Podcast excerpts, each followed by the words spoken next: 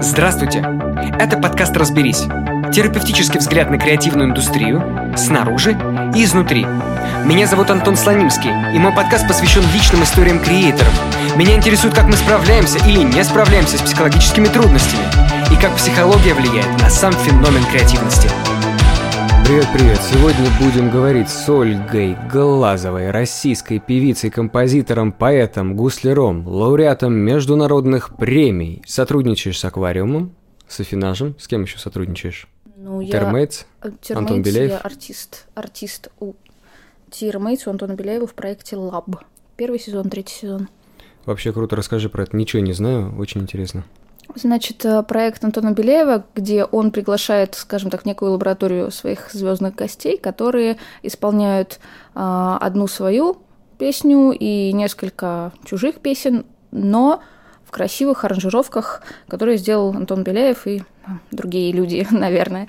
Вот. И там, собственно, сама группа Tearmates сидит, э, собран небольшой струнный оркестр, э, хор, и вот э, приглашаются разные музыканты типа меня. То есть, например, в некоторых композициях могут участвовать там и гусли, и балалайки, там в некоторых, там, ну, например, как с Агутиным, есть хорошее видео, там были гусли солировали, и бас-клар... Ой, бас-клар, нет, нет, бас бас-саксофон солировал.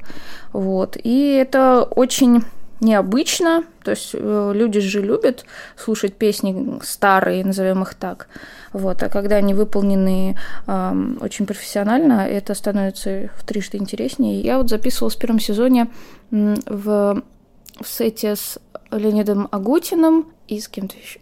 Я забыла, кто еще так как мы прошлый сезон работали не так, как сейчас, сейчас я играю подготовленную импровизацию, а в том сезоне я играла совсем, а, что, что захочу.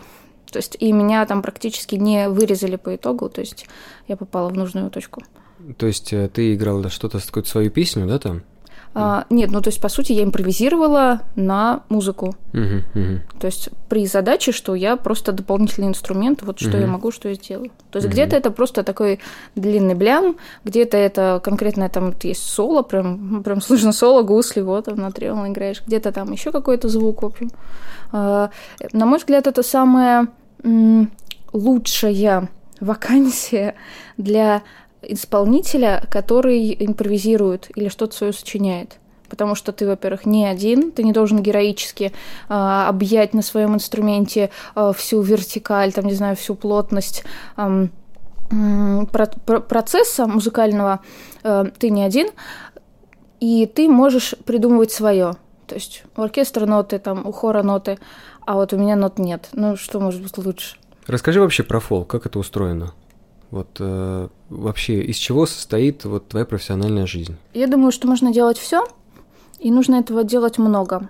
Например, отмечая своих современников, которые занимаются творчеством, э, я вижу, что они делают очень мало э, всего. То есть очень часто артисту, музыканту кажется, что нужно э, какое-то свое одно направление делать и и как бы оно должно принести какую-то обратную, обратную связь. Но на самом деле, я думаю, что понятие музыкант-исполнитель, автор, не знаю, вот это, как все это назовите, должно включать в себя большее количество э, опций и вообще э, каких-то деяний. Профессиональный музыкант закончил там какой-нибудь университет или вуз – что ты можешь делать? Ты можешь быть исполнителем, ты можешь участвовать там в оркестре в каком-то, а, ты можешь как бы ждать как бы прихода каких-то, ну, скажем так, заказов извне. Ты можешь, э, чего они часто как раз не делают, ты можешь и должен сам себе устраивать концерты, мероприятия, то есть ты должен сам себе создавать активность. Ты можешь э, да, там, не знаю, э, стримить, э, ты можешь записывать видеозаписи, подкасты, ты можешь делать интервью, ты можешь погружаться в свою основную деятельность, например, как я, вот если я гусляр, мне стало в какой-то момент интересно записывать интервью с гуслярами и мастерами. Mm-hmm. То есть, по сути, удержать в вечность интернета какие-то слова и автобиографии людей, которые занимались этим гусельным делом в то время, когда не было этого самого интернета. И сделав первый раз такое видео, я поняла, что, ой, это же, ну, это важно. И думаю, блин, сейчас они все это посмотрят, набегут и запишут всех остальных. Прошло 7 лет, и никто не сделал ничего. А я успела еще кого-то заснять. По-моему, я 8 человек засняла разных деятелей, там выклад... выкладываю их у себя на YouTube-канале. И до сих пор время идет, никто не сделал ничего. То есть я себя начинаю уже немножко сравнивать с деятелями конца 20 века, которые успели сохранить гусельную традицию того времени. Они же сделали это как бы профессионально, то есть они записывали, разговаривали с людьми. И я почти то же самое делаю сейчас. Понимаю, что это очень важно, потому что некоторые из них очень взрослые люди, там и здоровье может их ну, просто не удержать на большой какой-то промежуток будущего. Вот, значит, что мы дальше еще можем делать? Это может даже касаться каких-то проходящих моментов, вроде разговоров о музыке э, где-нибудь с кем-нибудь или вот что-то совершенно косвенное.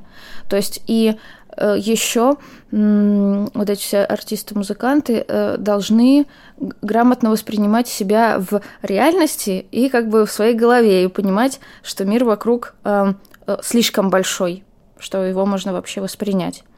Вот. А мне кажется, что э, мы все а, выросшие, особенно в академической культуре, мы, мы как бы у себя в голове торчим, и как бы мы только есть. А вот немножко выходить в реальность это сложно. И есть у меня несколько знакомых, которым говоришь, почему ты, ну, ты было же хоть у себя в интернете, что ты там типа флейтист, и ты там умеешь играть, и там, не знаю, ждешь предложений, или там, ну, хотя бы какие-то слова напиши. Они говорят, нет, я просто флейтист, я просто занимаюсь музыкой, а все остальное должна делать не я. Я говорю, ну, думаю, ну, извини, пожалуйста, никому ты не будешь никогда нужна. То есть, э, но при этом вы же пользуетесь э, ВКонтакте, Инстаграмом и Фейсбуком. Пользуетесь. Но почему вы пользуетесь им как просто э, некий пользователь? Очень часто людям кажется, что если они начнут писать про себя в интернете, то это такая показуха, угу. и значит ты выпендриваешься. Что-то неприлично просто. Да, это неприлично. Стыдно.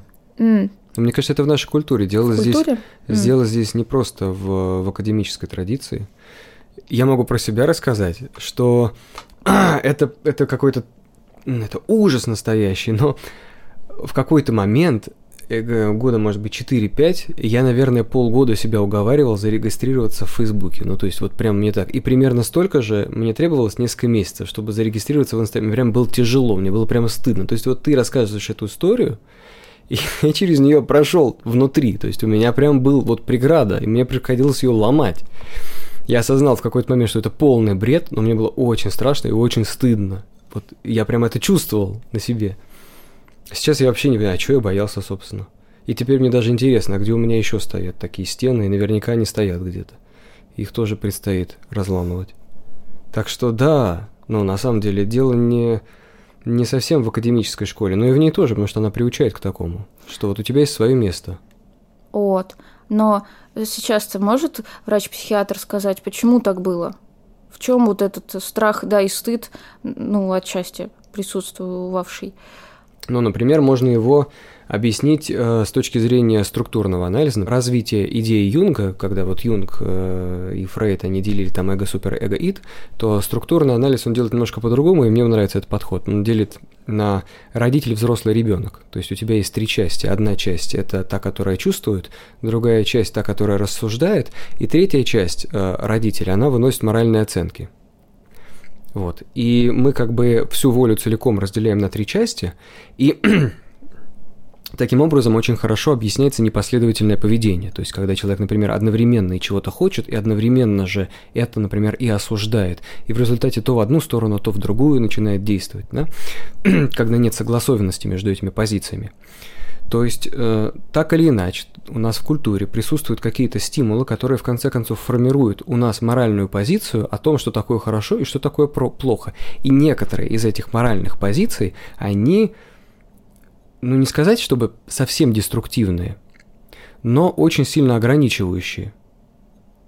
Не высовывайся, ты что, самый умный, да, знай свое место, не выпендривайся, ну и так далее. И их очень-очень много вот таких ограничивающих позиций, и они мешают просто людям в какой-то момент. Очень тяжело отказаться от позиции, если у тебя внутри сидит понимание, что это правильно, вот так правильно. Если я буду действовать против этого, это будет неправильно. Потому что человек начинает себя отождествлять с этой позицией. Ему начинает казаться, что нападка на эту позицию есть нападка на его личность в целом очень трудно отделить, как бы, что вот я как личность это одно, а это просто моральная позиция моей личности, которую, в принципе, если она совершенно не соответствует реальности, если я вижу, что она бестолковая, бессмысленная и делает мне хуже, я могу от нее отказаться. Это на самом деле очень сложное действие. На это способны не все. Для того, чтобы пойти на это, нужен серьезный подготовительный период бывает. Понимаешь, да, о чем я говорю? Угу. То есть для этого реально нужен психотерапевт, чтобы менять свои моральные позиции. А можно ли тут сказать, что это, это как-то связано с привычками? Еще как это связано с привычками, Просто, конечно. Эм, вот слушая Курпатова, он сказал, что ну, если привычка это, ну, у тебя в мозгу бегают эти, значит, электричество по конкретным путям, то э, чтобы сделать всю другую привычку, надо просто об этом знать, что новая привычка сложнее вырабатывается, и просто пережидать это время, в которое ты будешь страдать, но ты будешь знать, что это просто работа мозга, и потом он перестроится.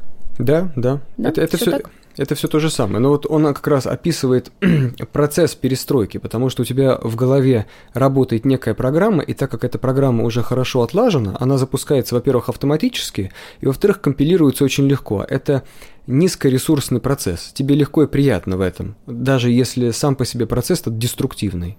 Угу. А тут ты, например, понимаешь, ага, у меня есть деструктивный процесс. Ты затрачиваешь силы на то, чтобы его не воспроизводить, то есть ты усилием воли его тормозишь, и усилием воли запускаешь какой-то другой процесс, который у тебя не отлажен, и ты не умеешь его делать, тебе трудно компилировать эту самую программу. И да, и ты в каком-то смысле страдаешь. Страдаешь в смысле, ты очень сильно затрачиваешься своей волей на то, чтобы выполнять эти процессы. Если ты волю ослабеваешь, все начинает работать по-старому только в момент напряжения ты делаешь все как надо. И да, это нужно бывает переждать. Ну хорошо. А как быть еще с тем, что иногда люди хотят вот что-то поменять, допустим, в жизни, они следуют каким-то вот убеждениям новым, а потом, допустим, оказывается, что это ложное. Как вот не ошибиться, что я сейчас изменю какую-то привычку или вот пойду что-то делать новое, необычное, где мне будет трудно. Но если вдруг я при этом э, на самом-то деле нахожусь в ложном каком-то убеждении о жизни, нет никаких гарантий, подожди. А, ну, Но... я думала, вдруг будет. Нет, ну, ты как бы, ты создаешь, если ты уже настолько развился, да, как личность, что ты для себя еще не просто ты следуешь убеждениям, спущенным тебе откуда-то, а ты а, создаешь новые убеждения и пытаешься, например, отказываться от ложных убеждений и брать какие-то новые убеждения, то ты, конечно, уже молодец в этот момент, но ты, возможно, недостаточно умен, и ты можешь ошибиться всегда. И ты можешь поддаться своим чувствам, то есть ты, ты можешь поддаться на условного харизматичного какого-то лидера, который тебе расскажет, как все правильно. Но на самом деле харизматичный лидер окажется сволочью, говорящим глупости. И, к сожалению, никто не застрахован от того, что он поведется на это. Но на то нам и дан разум для того, чтобы критически оценивать реальность самих себя и идеи, которые в нас попадают. Так что, да, просто ты пробуешь. Хорошо, но когда вот это пробуешь, и ты вот эту силу воли, э, все тебе трудно, трудно, да, да. ты в этот момент как можешь предельно адекватно эм, воспринимать то, что у тебя получается? Ну, ну вот если вдруг ты в ложных убеждениях, а ты затрачиваешь всю энергию на вот эту смену, mm-hmm. и ты в ней находишься, и тебе и так тяжело, и как же разобраться-то, что... Не, ну все очень что... легко, все очень легко. Так, ответ, как? ответ очень простой, на самом как? деле. Да, ну, это... это... ты же не просто так напрягаешься ради напряжения. Ты напрягаешься, потому что ты поставил себе какую-то конкретную цель. Так? Или ты, например, понял, что если у тебя не будет Инстаграма, ну, значит, и тебя не будут смотреть в Инстаграме, и тебя будут знать меньше людей. Люди, которые пользуются Инстаграмом, не будут вообще в курсе, что ты жив, да? То же самое про другие социальные сети, то же самое про посты. То есть ты в какой-то момент это понимаешь, значит, для тебя э, целевая задача. Я хочу, например, э, что, получить заказы флейтист. Я хочу получить там в месяц несколько заказов, там на такую-то сумму. Это можно записать, это можно даже распланировать. И ты под конец какого-то периода, ты просто как бы делаешь точку отсечения. Ага, заказов не прибавилось, задача не решена. Если ты... Я попробую еще подождать полгода. Ага, заказов не прибавилось. Ну, значит, мой способ неправильный. Или, о, заказов прибавилось. Значит, мой способ правильный. То есть мотивация, она на чем строится? Мотивация всегда строится на том, что, например, мне сейчас плохо в каком-то смысле, мне грустно, печально, мне тревожно, у меня мало денег, что там еще может быть, например. Не знаю, мне Всё некомфортно. Это вместе... Все это вместе, я, я, я плохо выгляжу, мне негде жить, не знаю, что, что угодно, да. Э, и получается, я для того, чтобы решить эти задачи, что-то меняю в своей жизни. И это создает мотивацию. Откуда иначе возьмутся силы для того, чтобы делать над собой вот эти вот выкрутасы? Ниоткуда. Мотивация и берется оттуда, что мы чего-то конкретного хотим. Так вот, дальше это конкретное просто нужно посмотреть через определенные периоды времени, оно достигается или нет. И все. Я согласна. Ну да. На самом деле все просто здесь. Здесь да, да, нет ничего трудного. Мне очень не нравится быть человеком. Мне не нравится, что мы все постоянно обусловлены какой-то шляпой, что иногда ты даже не можешь выбрать сам, сам от себя, от чего там домини... до какую доминанту там выбрать, чтобы она там включилась. Вот эта человечность мне не нравится. Человечность. Очень, у тебя прям очень экзистенциальный такой посыл. Мне не нравится быть человеком. Да, да. А кем ты хочешь быть тогда? Сейчас без... Вот это я еще не додумала. Вот я еще, ну, видимо, пока еще в стадии, вот, короче, не очень, не очень... Эм, я в стадии еще предыдущей, так скажу. А, потому что вот все, что ты сейчас сказал, большой монолог на тему того, как вот мотивация, что-то такое, это все верно, но я знаю, тогда я знаю, наверное, на примере себя, почему люди вот это не докручивают, чтобы мотивация сложилась. И те же самые вот эти все музыканты, прекрасные исполнители, новые авторы, они как бы делают все и живут как бы как постоянно сегодняшним днем. То есть они не связывают себя с самим же собой в прошлом. Вот. Эм, и я как это думаю? Ну, мне тоже было отчасти странно начинать э, там группа ВКонтакте, там, писать посты про себя. Это какой ужас, надо про себя, да написать их хорошо. Mm-hmm, это, да как, mm-hmm. ты, ты, как ты смеешь там про себя так хорошо написать и так далее. Потом мне стало ясно, надо просто писать технические фразы. Хм, была там-то, там-то. Вот Гребенщиков сказал, я восхищен. А, вот там Артемий Лебедев сказал вот это, вот эти, эти сказали вот это. Вот тут была, была, здесь была, была. Но я понимаю, что результат сегодняшнего дня э, очень связан с вот прошедшими годами. То есть я как бы себя в прошлом уважаю. И я понимаю, что э, все, все года и все действия, концерты, выступления, то есть все вот музыкальная деятельность, э, она как бы как наниз, нанизывается бусинки на ниточку постоянно. Угу. И я в сегодняшнем дне не могу сказать, что надо что-то все это закончить, потому что я вот сейчас не хочу. Допустим, я сейчас не хочу, но оборачиваясь назад, я вижу человека, который это все начал. И то есть я как бы с уважением отношусь, получается, к самой себе. А вот, ну, и к самой себе в будущем, наверное, э, да? Да, ты это хочешь да сказать? даже, по-моему, во все стороны тут получается. Что ты несешь ответственность перед собой в будущем. Да, да, пожалуй, скажем так. Ну вот, молодежь сделает какую-нибудь песенку. У меня есть одна вот девочка, мне тоже душа за нее болит, и еще за всяких некоторых болит, э, что ну, девочка, я там пою, я там вот играю, вот она концертик сделала, вот это, написала об этом всем, э, там фотографии выложила, не знаю, еще что-то. А потом начинается там какие-нибудь фотки просто типа селфи, там, а, у скоро кое-что готовится. И, блин, все, и тишина на, на два месяца. Вот все так делают, все на этом как бы сразу свои ставки скидывают просто в пропасть. И дальше ничего не происходит. И как только девочка не создает, не продолжает вот это нанизывание вот этих бусинок угу. событий. Каждое ее новое действительно дело, либо, допустим, следующий новый концерт. это уже не связанное с прошлым, с ее там вот первыми шагами события. Мгм. И получается, она как бы, ну, Обрывает историю. да, да, да, и она как бы не идет ни к успеху, она не нанизывает себя, она не становится опытнее, и она не расширяет, э, ну, как бы хотя бы даже контакты свои или еще что-то такое. Вот, и в общем, мне это просто про это грустно, потому что видишь талантливых ребят. Есть другие ребята. Мы, мы делали, я вот у меня там альбом, у меня там, там 7, у меня там 8 альбомов, все такие разные. И чего? И где? Или есть один, там, не знаю, детский YouTube канал. Мы сделали, они сделали пилотный проект, а потом выпустили кучу совершенно ненужных каких-то вот э, левых вещей в духе там видеоотзывов и всего прочего-прочего. И это ничего не нужно. Это все вот не туда уже пошло. То есть, в общем, я веду к тому, что молодым начинающим музыкантам часто кажется, что они должны что-то сделать, выставить это у себя и ждать оттуда успеха. И все. И все. Ну вот и все. Потому что у них какое-то странное убеждение есть в голове, что э, они создали свое. И именно от этого созданного, именно от этого самого дела, продукта, музыки, э, кинофильма, песни, трека и так далее, именно от этого они ждут обратную связь, успех, не знаю, заказы, Мгм, все что мгм. угодно. Так, откуда он придет? А он придет, фиг его знает откуда. То есть это уже потому что немножко не в вашей воле, скажем так. Мгм. Вот.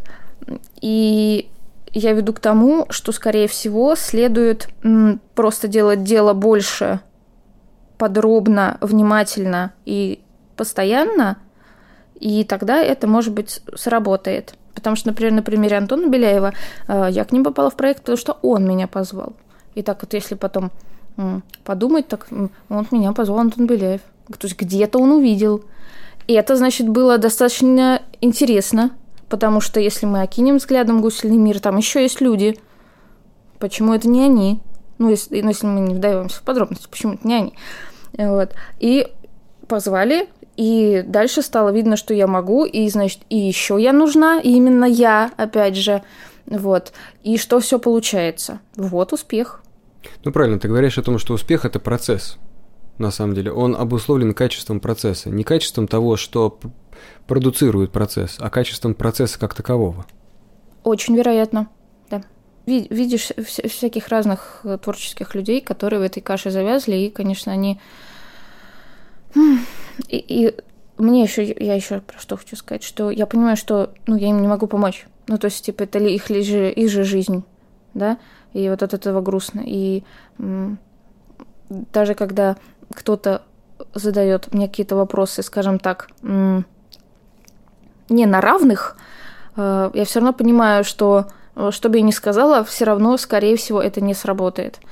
Вот. Они должны свою вот эту кашу сами прожить, разобраться. Вот. Но когда это уже, наверное, взрослые люди, я так понимаю, что это не всегда реально, да, когда уже речь идет о... Нет, Нет? Это, это реально всегда. Мгм. Смотри, мне очень хочется, э, как бы, я не уверен, смогу ли я как следует внедриться вот в твою систему, потому что у тебя явно какая-то, значит, проработанная собственная внутренняя эм, взгляд на психологию. Вот. э, Ух ты! Классно! Вот, но на, на самом деле я иронизирую, потому что, по-моему, ты надергала очень много такого разного, разнородного из, из какого-то большого числа источников. Не все из них были достаточно хороши. Вот, у меня такое впечатление сложилось. Вот. Потому что я слышу, смотри, вот, вот Мгм. мне кажется, вот о чем ты говоришь. Ты а, жалуешься, да, на то, что ты не до конца как бы контролируешь свои мысли. То есть у тебя есть э, часть мыслей в голове, которые как бы возникают сами по себе. Для этого есть даже отдельное слово. Это Наз- какое? Руминация они называются. Ой, это пока еще не знаю такое слово. Ну, я так думаю, что это, допустим, это мысли, но они же, возможно, состоят как раз из вот этих вот, про что мы вначале говорили, как-то типа взро- взрослый и ребенок, а кто еще там третий был? Родитель. Ну, Родитель, вот я взрослый думаю, вот- ребенок. вот, вот из этих частей скорее. Ну, это просто разные, разные углы Мгм. зрения, на самом деле. Я тебе сейчас про другое немножко хочу рассказать.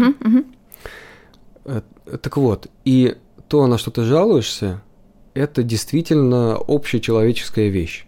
То есть э, Это есть у всех людей, абсолютно. Это базовое свойство мозга. Оно нашего. мешает быть продуктивным. Оно мешает быть продуктивным тем, кому, тем, кому оно мешает. На самом деле оно не обязательно мешает. Хорошо, что сделать, чтобы снизить его важность? Да, сделать, сделать нужно следующее. Значит, есть э, когнитивно-поведенческая терапия, и есть когнитивная модель, которая описывает способ, как сделать так, чтобы стало немножко легче. Это не единственный способ справиться с этой ситуацией, но тот, про который достаточно нетрудно рассказать минут за 10 или даже за 5. Идея состоит в том, что э, у нас в голове есть автоматические мысли. Это просто факт. Да, это феномен такой. Некоторые мысли у нас во-первых, возникают на автомате, а во-вторых, они еще и возникают очень быстро в невербальной форме. То есть они возникают не как слова, не как предложения завершенные, они возникают как мыслеобразы, то есть как будто полу, полусформированная картинка дефис ощущения. Но при этом внутри себя они содержат нечто, что в принципе вербализовать можно, то есть поэтому это все равно мысль наш организм в целом, он может реагировать на такие мысли автоматические, молниеносно проскакивающие, а, разным способом. Если эта мысль, например, какая-нибудь приятная, хорошая, станет весело и станет приятно. А если эта мысль какая-нибудь неприятная, тревожная, станет тревожно. Потому что она проскочила, и наш мозг как бы сказал, да, это правда, так оно и есть. Вот. И он так сказал, значит, действительно что-то нехорошее с тобой происходит. Пожалуй, упади и начни рыдать. Вот. Но эм, когнитивно-поведенческая терапия, она делает вот что. Во-первых, она тренирует навык замечать, что это произошло. То есть, вот, я расстроился, это значит, у меня в голове промелькнула какая-то нехорошая мысль. Второй момент.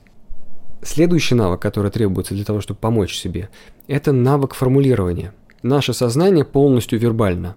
То есть та часть, э, которой мы оперируем осознанно, она вербальная. Дальше там многочисленные слои э, невербальных мыслеобразов и так далее. Но на поверхности то, чем мы разговариваем, то, чем мы взаимодействуем с другими людьми, мир логики, он весь вербальный. Так вот, мы себе помогаем из вербального мира, и для того, чтобы нам что-то сделать с этой мыслью, нам нужно ее поднять на уровень вербальности. То есть нам нужно ее просто сформулировать в словах. Как правило, формулируется, если мы расстроились от мысли, скорее всего, эта мысль напала каким-то образом на нашу личность. То есть это она что-то непра... она что-то нехорошее сказала нам про нас самих. Поэтому формулировать эту мысль э, лучше обычно со слова «я». Например, «я никчемный музыкант». Такая вот мысль может прийти. Или «я недостаточно хорош в своем инструменте». «Я не заслуживаю этих оваций». Вот, что-нибудь такое, на самом деле. Но мысль эта, как бы, она, ей невозможно сопротивляться, если она не вербализована. То есть что-то произошло, и мы подавлены, а мы даже не знаем почему. А потому что мы подумали эту мысль на самом деле. Подумали, поверили ей, согласились с ней и решили по этому поводу расстроиться. Первые два это самые сложные этапы на самом деле. То есть Почему? просто по факту. А. Просто поверь на слово. Ну, то есть, потому что, потому что дальше все очень логично. Э, дело техники. Вот, например, да, начинаешь разбирать эту мысль. Ну, хорошо, ну, ладно, я никчемный музыкант. А что такое кчемный музыкант? То есть, типа, что я должен уметь? Угу. Да? Хорошо, значит, я хочу уметь там Раз, два, три, четыре, пять. Какие-то вещи определенные. А точно ли я их не умею? Ну, вообще-то это вот я умею. А это вот я тоже умею. И это я умею. Ну, ну тут, наверное, действительно нужно, нужно что-то улучшить. А может и не нужно. И вот начинаешь это разбирать, и выясняется, что, ну, вообще эта структура словесная не имеет никакого смысла под собой. Или имеет какой-то смысл, но может быть какой-то прикладной, который очень легко исправить. И по этому поводу уж точно не нужно переживать.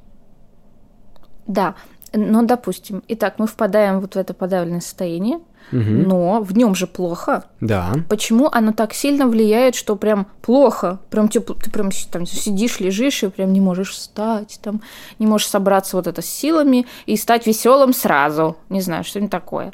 Почему так это сильно влияет именно на тело? Очень легко это Почему? объясняется. Почему? Ну, потому что у нас же мозг неким образом связан с телом, и Мгм. я бы даже сказал совершенно конкретным образом. Мгм. То есть э, там есть такая структура, гипофиз, гиппокампус, и вообще вся нервная система, она подвязана еще с э, как бы центральной нервной системой, та часть, которая думает, она очень связана с периферической нервной системой, которая э, занимается иннервацией органов, и, например, она занимается тем, что в нужный момент там, нам расширяет и сужает капилляры где-нибудь, в кончиках пальцев, вот, и в, в разных других местах. И есть, э, есть две подсистемы в периферической нервной системе, симпатическая и парасимпатическая.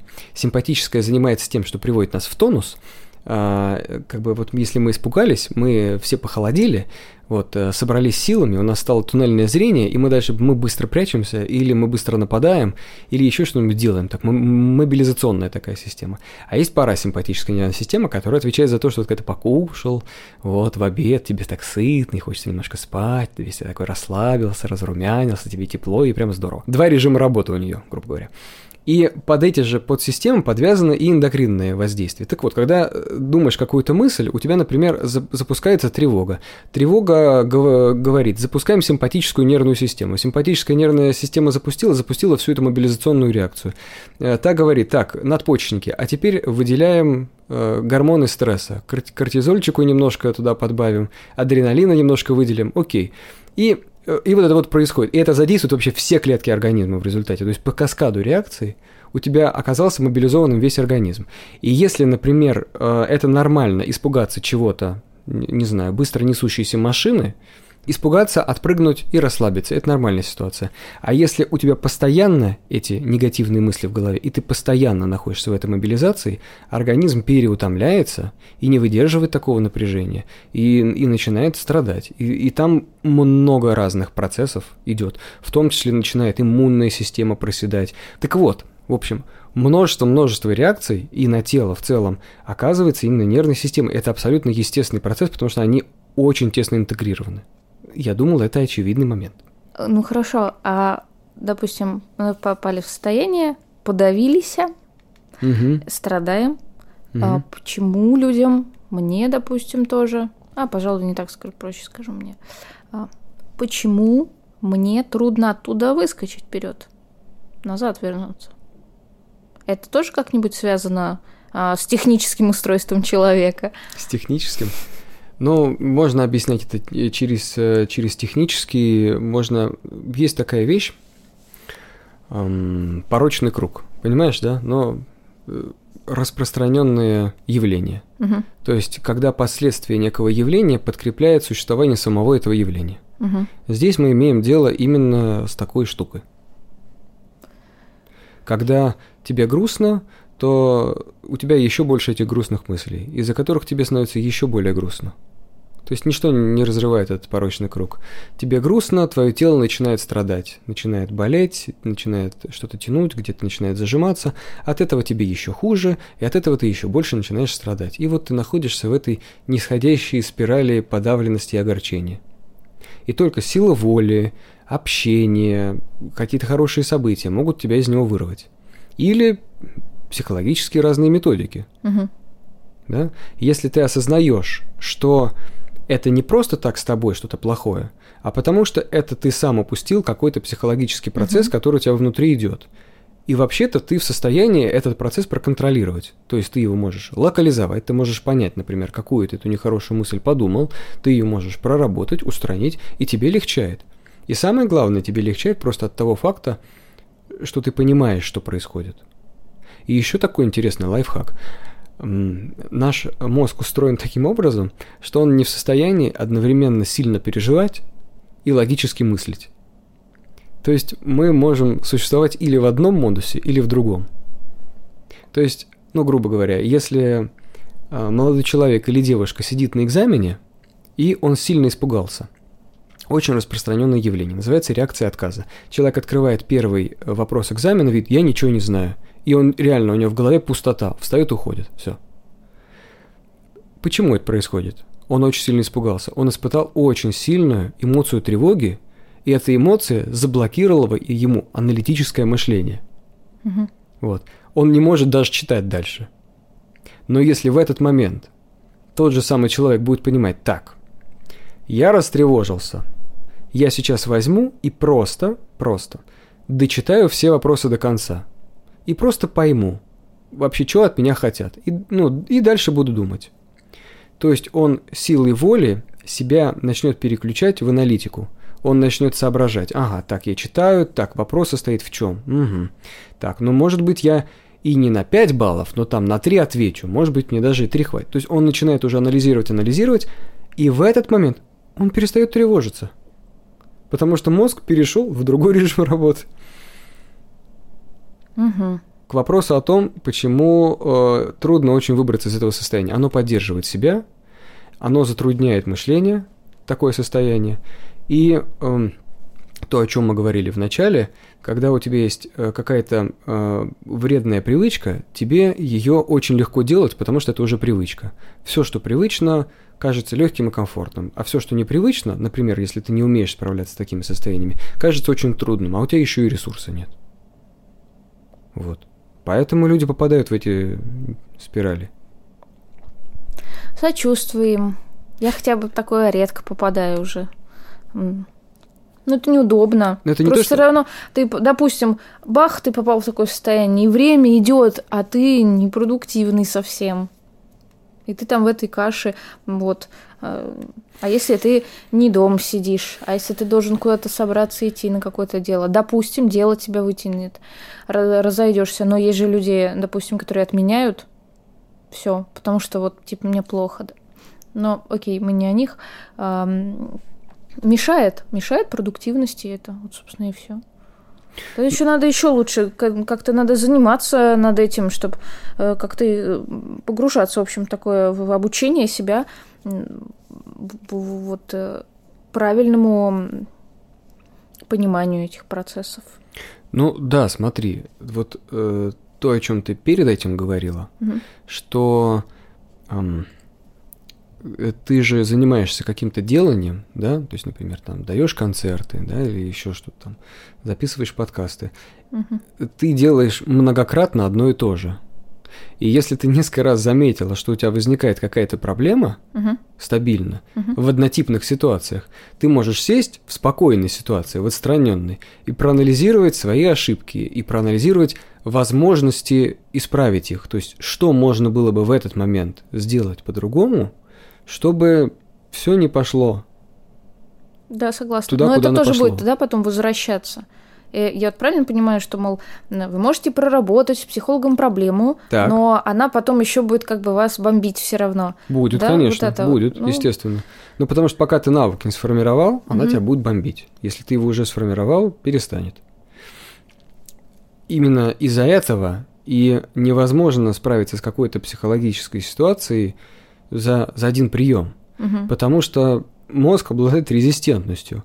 Он сопротивляется любым изменениям. Если ты сформировал какие-то навыки, он будет стараться воспроизводить раз за разом. Поэтому, когда у тебя э, есть возможность э, ходить там, к какому-то специалисту, много раз, то это таким образом и происходит. Ты специалисту рассказываешь о своих проблемах, трудностях, которые у тебя возникают. Он, например, на данный момент разруливает. Тебе становится все понятно. Ты, значит, обрела новые силы, ты с новыми методами постаралась как-то подкрутить это все. Что-то получилось, что-то не получилось. Так, еще раз к нему идешь. Так, не вышло. Он говорит, хорошо, пробуем снова. И вот так постепенно, да, как ты говоришь, бусинки, да, шаг за шагом, постепенно-постепенно оно и нарастает. Я абсолютно согласна, и я так делала. И есть психолог, с которой я беседую. Ну, не каждую недельку, меньше гораздо, но а, на протяжении некоторого времени я так проработала одну а, тему очень простую, очень человечную. Ну, может, как забыть его? вот. И потому что а, э, ты умом все понимаешь, там, вот тут там парень, девушка, вот они, ну, было такое, было секое, вот вы все разошлись, а вот дальше ты возвращаешься, там вот это вот страдание, по там, ну, я не знаю, как это, я не использую слова там вот эти бывшие, кто кого бросил, поэтому я даже не знаю, как это объяснить. Ты испытываешь, короче, страдания по, по человеку, и ты понимаешь, так, это вот мозг привык, да, тоже нейрончики бегали там вместе, теперь, значит, не вместе. А идешь там к психологу про что-то про это поговорить, а потом это снова возвращается. Вроде тоже все, все хорошо, все в порядке, и вдруг ты в какой-то момент думаешь, что вот, а вдруг, а вдруг сейчас изменит.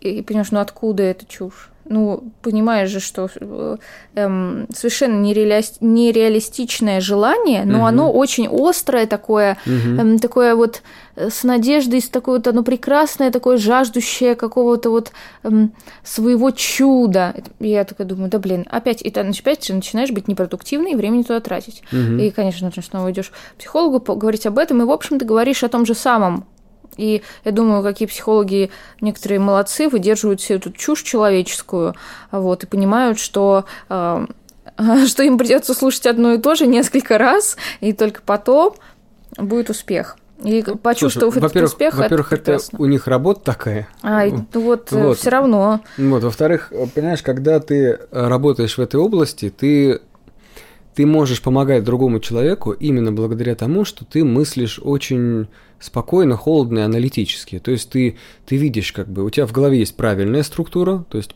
какой-то правильный шаблон, как должно произойти один за другим. Тебе человек рассказывает, как у него, и ты видишь ошибки да, в его структуре, и ты их пытаешься каким-то образом исправить. Ты не думаешь, ты ему не сильно сочувствуешь на самом деле. Ну, то есть сочувствуешь, но не так ты ему сочувствуешь, что прям начинаешь с ним вместе рыдать, и в таком случае ты уже не можешь думать и не можешь ему помогать. И именно поэтому психологи и психотерапевты никогда не занимаются ни родственниками своими, ни друзьями, потому что одна из причин, они будут слишком сильно сочувствовать, и они не смогут принимать правильные решения, не смогут им помогать. Да, это так, это так. И, э, к слову сказать, я, например, э, очень сопереживаю всем психологам, психотерапевтам из-за вот этого тоже опять эм, российского убеждения в том, что, типа, да, психологи эти все, они там, типа, вот я э, очень горько всегда мне это слышать, и я стараюсь сказать что-нибудь такое умное или, ну, такое, что, чтобы оно что-то хотя бы дало возможность человеку э, чуть усомниться в своих словах. Давай еще про твою работу поговорим. Вот мы должны продать альбом. Да, я его выложу там у себя тут на канале, тут на канале. Вот он будет там где-то плавать в этой в Apple Music и так далее, так далее. Но а глупо думать, что именно это приведет к возможности записать следующий. Не, к возможности записать следующий приведет наличие денег. Да, а вопрос, как продать? Ведь угу. если мы посмотрим на какие-то уже успешные кейсы всяких успешных звезд, там есть какие-то предпродажи, есть какая-то реклама этих альбомов, какие-то, не знаю, видеоролики, типа там, что послушайте э, что-нибудь, какие-то отрывочки. Вот где-то это все торчит. Вот это все ты сам, если ты еще не специалист в этом деле – а типа просто там музыкант-исполнитель, ты сам-то не сможешь делать. Ну, или нужен продюсер, который это знает. Ну, не продюсер в российских понятиях, который э, типа такой какой-то крутой мужик, а именно продюсер, который вот занимается вот этой работой музыкальной в интернете. Как будто выходит такая еще мысль, что даже если ты напишешь гениальную музыку, типа, и это тоже не сработает. То есть срабатывает как-то то ли все вместе, то, то ли вот что-то что другое. Ну, например, Тёма Лебедев мне сказал, а что, не нашелся? Типа, типа, мол, мне там кто-то, продюсер кто-нибудь. Я говорю, вообще-то как бы нет еще. Он говорит, да, вроде как, ну, все, все хорошо. Просто я вот его приглашал на свой концерт, и, например, у него было как бы мнение, что все должно было быть хорошо уже. Они говорят, нетушки, пока не так. Ну, кто знает, может, к выходу этого подкаста что-нибудь изменится прям колоссальным образом. Угу. А, кстати, а тогда мой вопрос такой. Ну. А как же вот эм, это такое вот, если вы хотите чего-то, но этого так боитесь, то ваша психика закрывает вам возможности этого э, это получить. Знаете, такие модные есть такие всякие убеждения. Сейчас, мне что-то э, трудно, трудно переключиться на в такой режим. Чего психика закрывает? Куда? Чего, чего она закрывает? Ну, мол, вот ты вот чего-то хочешь, допустим, угу. не знаю, так. Э, э, пусть что-нибудь общее, концерт сыграть. Ага. И там собрать, не знаю, кучу там музыкантов на сцене и сделать это где-то. Но ты подсознательно боишься, не знаю, то, что это трудно, или там, что это эм, не знаю, люди будут как-то оценивать или то, что... Э, ой, я не знаю, мне не придумать самой себе, у меня просто таких нет э, вопросов, я пытаюсь смоделировать ситуацию. Не-не-не, я понял, В общем, суть я то, понял. что психика будет тебя мешать тебе, вот она вот... Ну, кстати, ты знаешь, из твоего текста нужно просто убрать всю иронию, потому что именно так оно и А, происходит. да? Я Но- просто думала, это шляпа для девочек какая-нибудь Нет, чайная, Нет, инстаграмная. а, это, понимаешь, как бы любая шляпа содержит в себе рациональное зерно. Так. Да, для того, чтобы, ну, для того, чтобы что-то продавать, вот если тебе дальше продают какие-то курсы по личностному росту, то в таком случае, да, это шляпа. Но вообще, эм, в данном случае это описание нормального состояния плохо работающей психики, неэффективно, скажем. Это вот э, то, с чего я начинал, что есть, э, можно разделить психику структурно на родителя, взрослого и ребенка, и они, как лебедь, рак и щука, будут тащить в разные стороны. Вот ты сейчас описал как раз классическую ситуацию, когда ты одновременно как бы э, хочешь, например, сделать, но боишься. А, понятно. Ну ладно. Мне это не очень интересно, я вроде как в такое уже не играю. Поэтому... Во что ты не играешь? В концерты? в- не, в такие, в такие психологические игры простые. Я просто решила спросить. Я Мгм. просто думала, что это будет э, э, шляпой, и это будет, не будет требовать э, длинного ответа и, и как бы... Не, времени. это короткий ответ. Но А, Коро- короткий ответ в том, что такие штуки это очень распространенный на самом деле запрос к психологу, абсолютно А. типичный. Вот, и он м, решается психотерапевтами, да, вполне А. себе. Вот. хорошо. Вот. А лекциями на Ютубе, скорее всего, нет. Потому что разница в том, что ты занимаешься с психотерапией, именно занимаешься, то есть есть какая-то твоя активность, что ты с собой делаешь, когда ты просто слушаешь для удовольствия что-то. Скажи, а что тебе кайф доставляет, наоборот, в твоей работе? Ну, пока на ум приходит, что мне точно интересно, вот когда приглашают куда-то записаться. То есть там находится какой-нибудь артист, и он говорит, запишите мне гусли в этот трек. Вот это интересно, потому что сидишь, придумываешь и как бы участвуешь в чем-то. Еще интересно, когда я уже могу пригласить кого-то, кто мне в трек тоже что-нибудь сыграет, потому что он будет играть что-нибудь свое, Мгм. в том, и- в том и самое, самое, самое интересное. Когда ты вот, не знаю, рассказываешь про инструмент э, в какой-то ту- э, в какой-то тусовке, либо на каком-то как мастер-классе, когда ты свои типа знания показываешь другим. А, потому что, насколько я поняла по жизни, а, совершенно не обязательно всеми своими знаниями, даже хорошими, делиться со всеми вокруг. Тоже их всех не научишь, не переделаешь, вот, так что это все незачем. Вот, но все равно приятно, когда ты вот можешь вот в момент а, Что-то интересное рассказать. да, что-то такое необычное, особенно если ты что-то знаешь.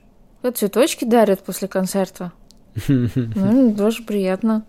Ты же много гастролируешь. Если с чем сравнивать, ну, допустим, Ну, сказали ладно, ну, много. хор- ну хорошо, пред- предположим, да, у тебя, ну, сколько ты... Ты живешь в Пскове, правильно? У тебя там твое основное место жительства. Ну, это вот сейчас я живу в Пскове, Так, точнее за Псковом. так, Но нормально так себе делаю вид, что я в Питере или где-нибудь. делаешь вид. Ну, А, да, туда не потому оч- что люди на не что очень далеко, ориентируются. Во-первых, недалеко, во-вторых, они ориентируются на фотки, на посты, Мгм. и все. Вот. Меня так не взяли в один гусельный там псковский конкурс, потому что, ну ты же в Питере живешь. Я говорю, как вы это поняли? Ну, у тебя на странице ВКонтакте написано. Там, и там, типа, тут тоже какие-то э, афиши или еще что-то, анонсы. Ну вот. И из этого понимаю, что вообще как очень просто сделать, ну, образ, или Мгм. вот, э, наверное, СМИ так потрясающе работают, они вот могут, Ну да, да, да, да, да. Мне просто интересно, у тебя же ребенок есть, да? да, Да. И ты все время от него ездишь. Это вообще Да. трудно тебе, не трудно. Мне кажется, это так, ну, должно быть психологически очень трудно. Ну, было трудно немножко, а потом не трудно, потому что, э, когда тебе трудно, что ты должен делать в голове, нащупать эту мысль и подумать, почему. Конечно, я так понимаю, это исходно сначала трудно, потому что это какая-то вот эта вот э, э, глупость, вот это вот мать-дитя или вот такая какая-то животная э, что-то, э, штука, что ты должен быть там с малышом. А потом на деле включаем современные вот эти, эм, скажем так, идеи о том, что вы должны выделить время для себя, потому что вы тоже человек, там вы, вы еще там типа делом каким-то занимались до рождения детей и так далее, и так далее. Вот, и потом получается хорошо. Но опять же, Мой птенчик э, прекрасно себе замечательно там с, бабушкой или там с папочкой, или там э, с их со стороны там бабушкой с дедушкой, и все, малыш не плачет, она занята всеми делами, она там не, не говорит о том постоянно, что она как бы, вот а мама приедет, что такое. То есть она редко говорила а когда наша Оля приедет. вот. То есть э, вот в моем случае это получается так. Все хорошо, все прекрасно. А, и во-вторых, ну, если мы будем сравнивать по времени, допустим, я уезжаю э, на какой-то период времени, максимальный, не знаю, две недели, пусть будет так. А, но ведь люди, которые живут с детьми постоянно, они же их э, в садик отдают. Давайте посчитаем по времени, получается, может быть, то и то. А, поэтому, да, все в порядке. Так вот, я много гастролирую. Чего?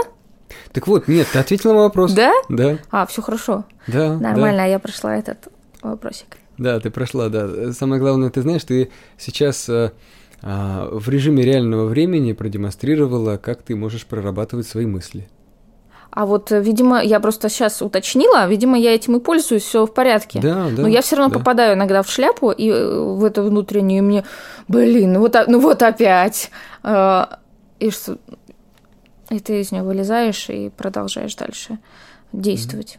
Ну, поэтому ты исправляешься, потому что ты, ну, все равно а, да? умеешь да. делать такие штуки. А у меня эта психика крепкая? Видимо, да. Ух ты! Вот это, вот это, вот это поддержка. Вот это я зашла. Вот это я заглянула удачно. Давай, ты уже говорил на эту тему, дай какой-нибудь совет молодому музыканту, у которого не получается. Вот он находится в какой-то психологической яме. Угу. Вот. Хорошо. Значит, уважаемый молодой музыкант, я, во-первых, думаю, что эта яма находится у тебя в голове, она к реальности не имеет отношения, и она еще там потому, что ты эту реальность сам неправильно воспринимаешь. Если тебе кажется, ты великий гений, это неплохо. Ладно, только никому не говори. Но это не мешает тебе делать дело. Что вы там сделали? Альбом записали? Два, три?